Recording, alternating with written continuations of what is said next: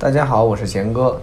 啊，很高兴今天又能跟大家分享一下关于学校的事儿啊。那么昨天呢，我收到一位听众的私信，说想听一听关于啊一所文理学院，叫做斯基德摩尔学院啊，这个英文叫 Skidmore College。那么今天就准备跟大家聊聊这所学校。那么之前跟大家说过一些文理学院的事儿啊，可能但是没有渗透很多关于文理学院的学校有哪些。那重新跟大家再说一下什么是文理学院啊？因为在美国的高等教育中，通常来说，我们如果大分的话，可以分为两种院校，一种叫综合性大学，一种叫文理学院。那我之前也给大家赘述过啊，就说文理学院和综合性大学的本质区别就在于，综合性大学呢会更加重视研究和职业化的教育，啊，他们通常会提供一些本科及本科以上的，像研究生、博士的学历，而且呢提供很多的学位的学习。很多专业的学习，比如说工商法医这几大类，一般的综合性大学都会涉及。那么文理学院呢，更重视一种叫通才教育。简单来说，他们的目标是不希望学生在某一职业领域获得职业技能为目标来进行教学，而文理学院他们认为知识对学生人格、综合素质培养是非常重要的。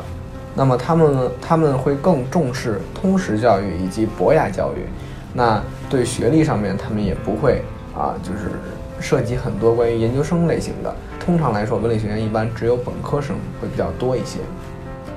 好，那么我们这是简单的说了一下关于文理学院的这个大概的区别。那么如果大家还想知道关于更多文理学院的事儿，大家可以往前面听我们讲威廉姆斯学院啊什么这些学校的时候。那么说回来啊，我们说关于这个斯基德摩尔学院。首先来说一说它的地理位置啊，它的位置位于纽约州的首府奥尔巴尼北部的萨拉托加市。那么这座学院呢，坐落于一个如画般风景的小城。这个小城呢，很像我们之前聊的那个伦斯勒理工学院。那其实这个伦斯勒理工离这个斯基德摩尔也很近很近啊。我们之前介绍伦斯勒理工也说了，他去比如说纽约呀、波士顿啊、蒙特利尔都是非常近的。那啊，斯基德摩尔学院也一样。那它离纽约、波士顿和蒙特利尔就在居中这么一个位置，然后开车大概三个小时左右。这个。位置对于那些不想在大城市学习，但又不想离城市太远的学生来说是非常具有吸引力的。可能也是因为它位于的这个，呃，北部的位置啊，离奥尔巴尼啊，纽约州的首府大概开车有一个小时左右的距离。那么它的温度，呃，常年会保持在零下十一度到二十八度左右，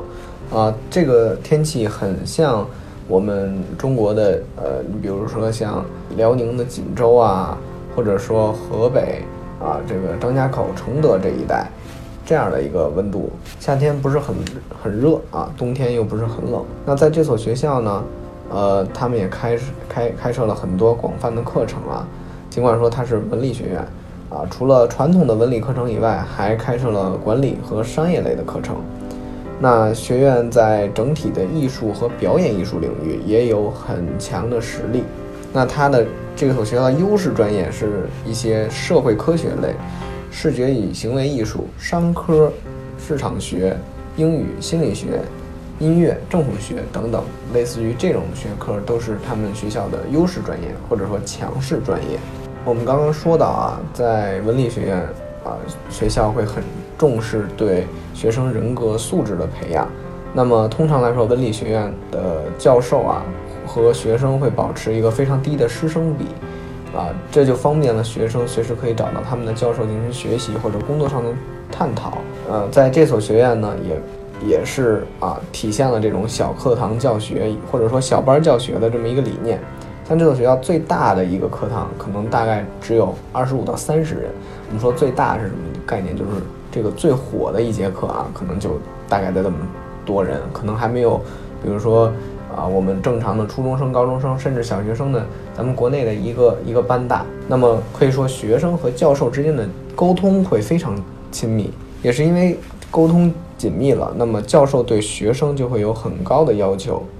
所以，在美国啊，大部分家庭认为去这所这一所美国顶尖的文理学院进行为期四年的高质量的本科教育，是一种精英式的教学体验。那么我们刚刚说完了学习啊，我们再来说一说这边的娱乐生活。可以说，在这个萨拉托加的生活啊，也是相当丰富多彩的。因为这座小城里有着美国最古老的赛马场地。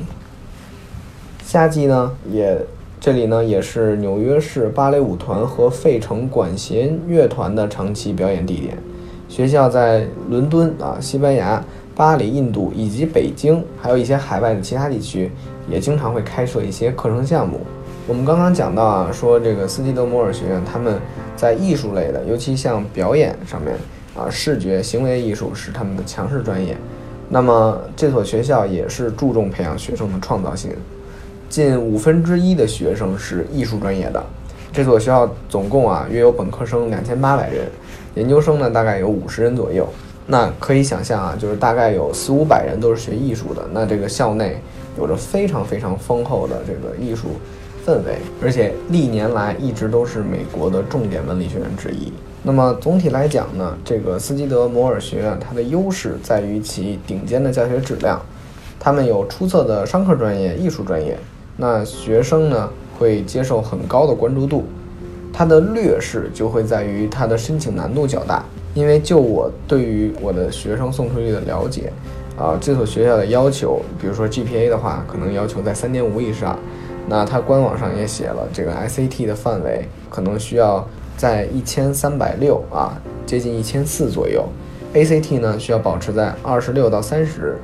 它的最低托福要求分数是八十九，但是我们说它的这个稳定一点的啊，大概要在一百以上，而且录取率呢其实也不是非常高啊，所以说啊它的申请难度大，属于这所学校的一个劣势。其次呢，因为我们说了这个文理学院可能它的专业比对比综合大学会稍微少一点，在这所。斯基德摩尔学院，它总体的专业一共设立了接近六十个专业，跟综合性大学比起来，啊，一个学校可能会有一二百个专业来说，确实是稍微来说比较少一点，这个也是它的一个另外一个劣势。